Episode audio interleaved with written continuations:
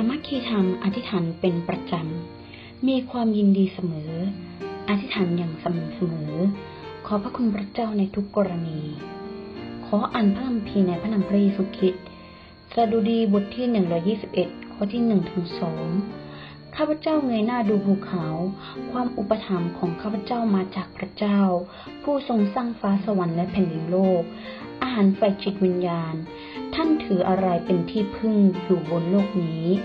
มนุษย์ถือเงินทองอำนาจตำแหน่ง ฐานะ หรือกำลังคน เป็นที่พึ่ง แต่สิ่งเหล่านี้ไม่ตลอดถาวร สิ่งเหล่านี้สามารถหายไปได้ในพริบตาเดียว ตลอดถาวรและชั่วนิรันดร์คืออะไรล่ะ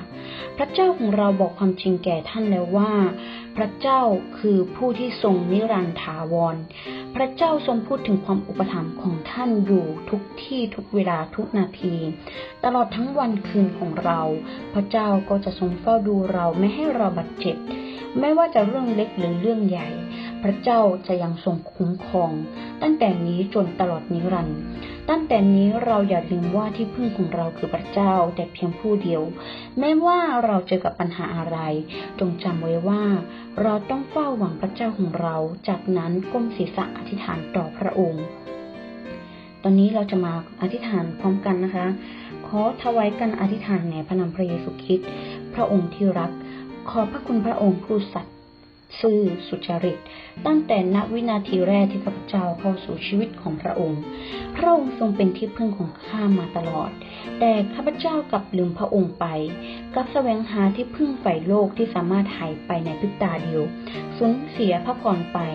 ตั้งแต่นี้ไปข้าพเจ้าจะตั้งปณิธานใหม่ไม่ว่าเจอกับปัญหาอะไร ต้องหันกลับมาหาพระเจ้า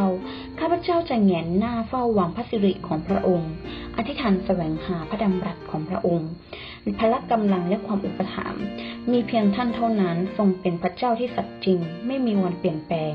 มีเพียงท่านและพระดำรัสของพระเจ้าเป็นศิลา จึงเป็นสันติสุขอันแท้จริง ขอพระคุณพระเจ้า ขอถวายสง่าราศีแด่พระนามพระเยซูคริสต์ฮาเลลูยา อาเมน